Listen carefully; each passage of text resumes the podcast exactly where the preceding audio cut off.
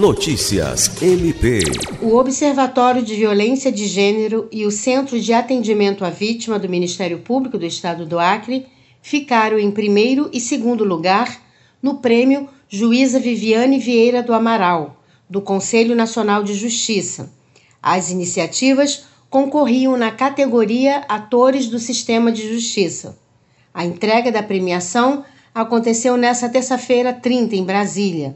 O prêmio tem a finalidade de conferir visibilidade a iniciativas de prevenção e combate à violência, maus tratos e crimes contra mulheres.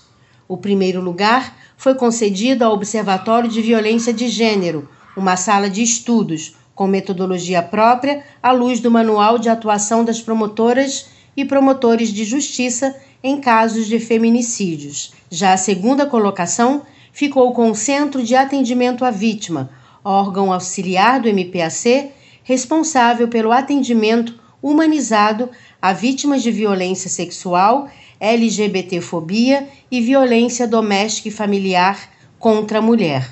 Lucimar Gomes, para a Agência de Notícias do Ministério Público do Estado do Acre.